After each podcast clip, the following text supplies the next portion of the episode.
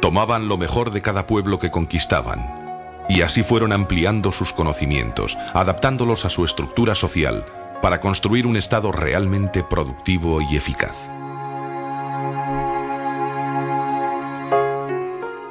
La sociedad inca.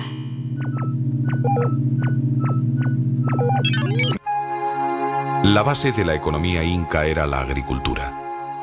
Los agricultores estaban organizados en aldeas, llamadas aillus, que estaban formadas por familias más o menos emparentadas entre sí, que compartían el trabajo de la tierra, los animales y los productos que obtenían.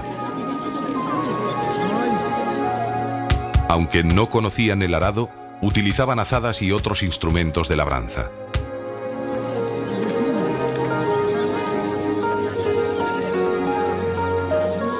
También usaban fertilizantes, que dependiendo de las zonas podían ser estiércol, pescado descompuesto o guano. Regaban sus campos por medio de canales, acueductos y balsas, y en las tierras altas de los Andes practicaban el cultivo en terrazas hasta en lugares aparentemente inaccesibles.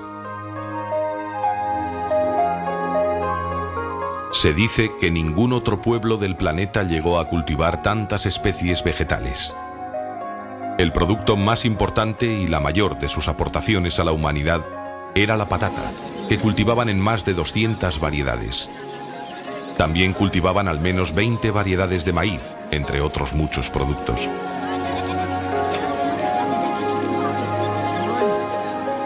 En cambio, la ganadería se reducía a un grupo de parientes lejanos del camello, entre los que se encontraban la llama, el guanaco, la alpaca y la vicuña.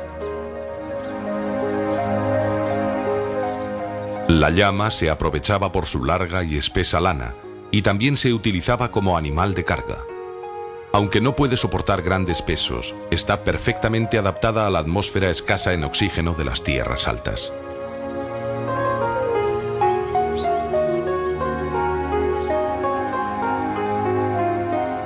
La vicuña y la alpaca eran muy apreciadas por su finísima lana, con la que se tejían los vestidos de las clases altas.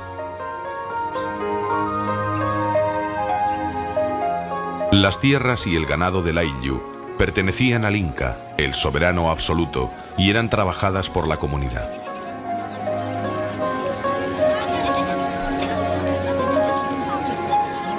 Sus productos se dividían en tres partes, una para el Inca, otra para los sacerdotes y una tercera para el propio Ayllu.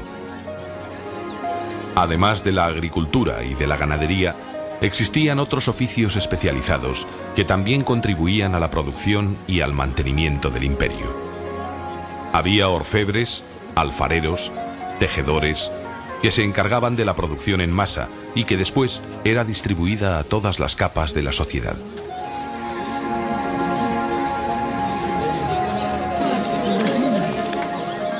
El pueblo inca también contribuía a la grandeza del imperio con impuestos, pero no en dinero, sino en trabajo para el Estado.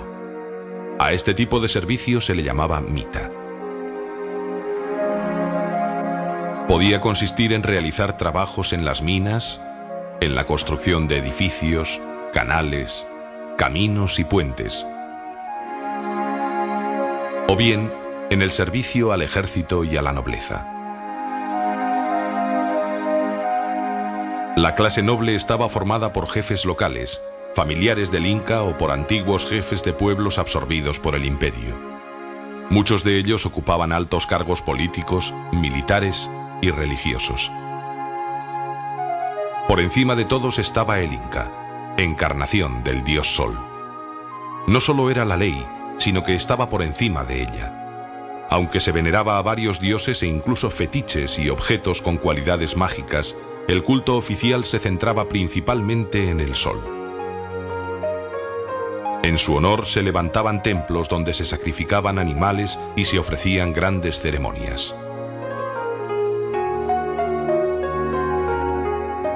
El Inca vivía en su palacio del Cuzco, rodeado de un lujo digno de su condición divina. Su litera era transportada por nobles y vestía las más finas telas y joyas del imperio. El Inca escogía a su sucesor entre los hijos...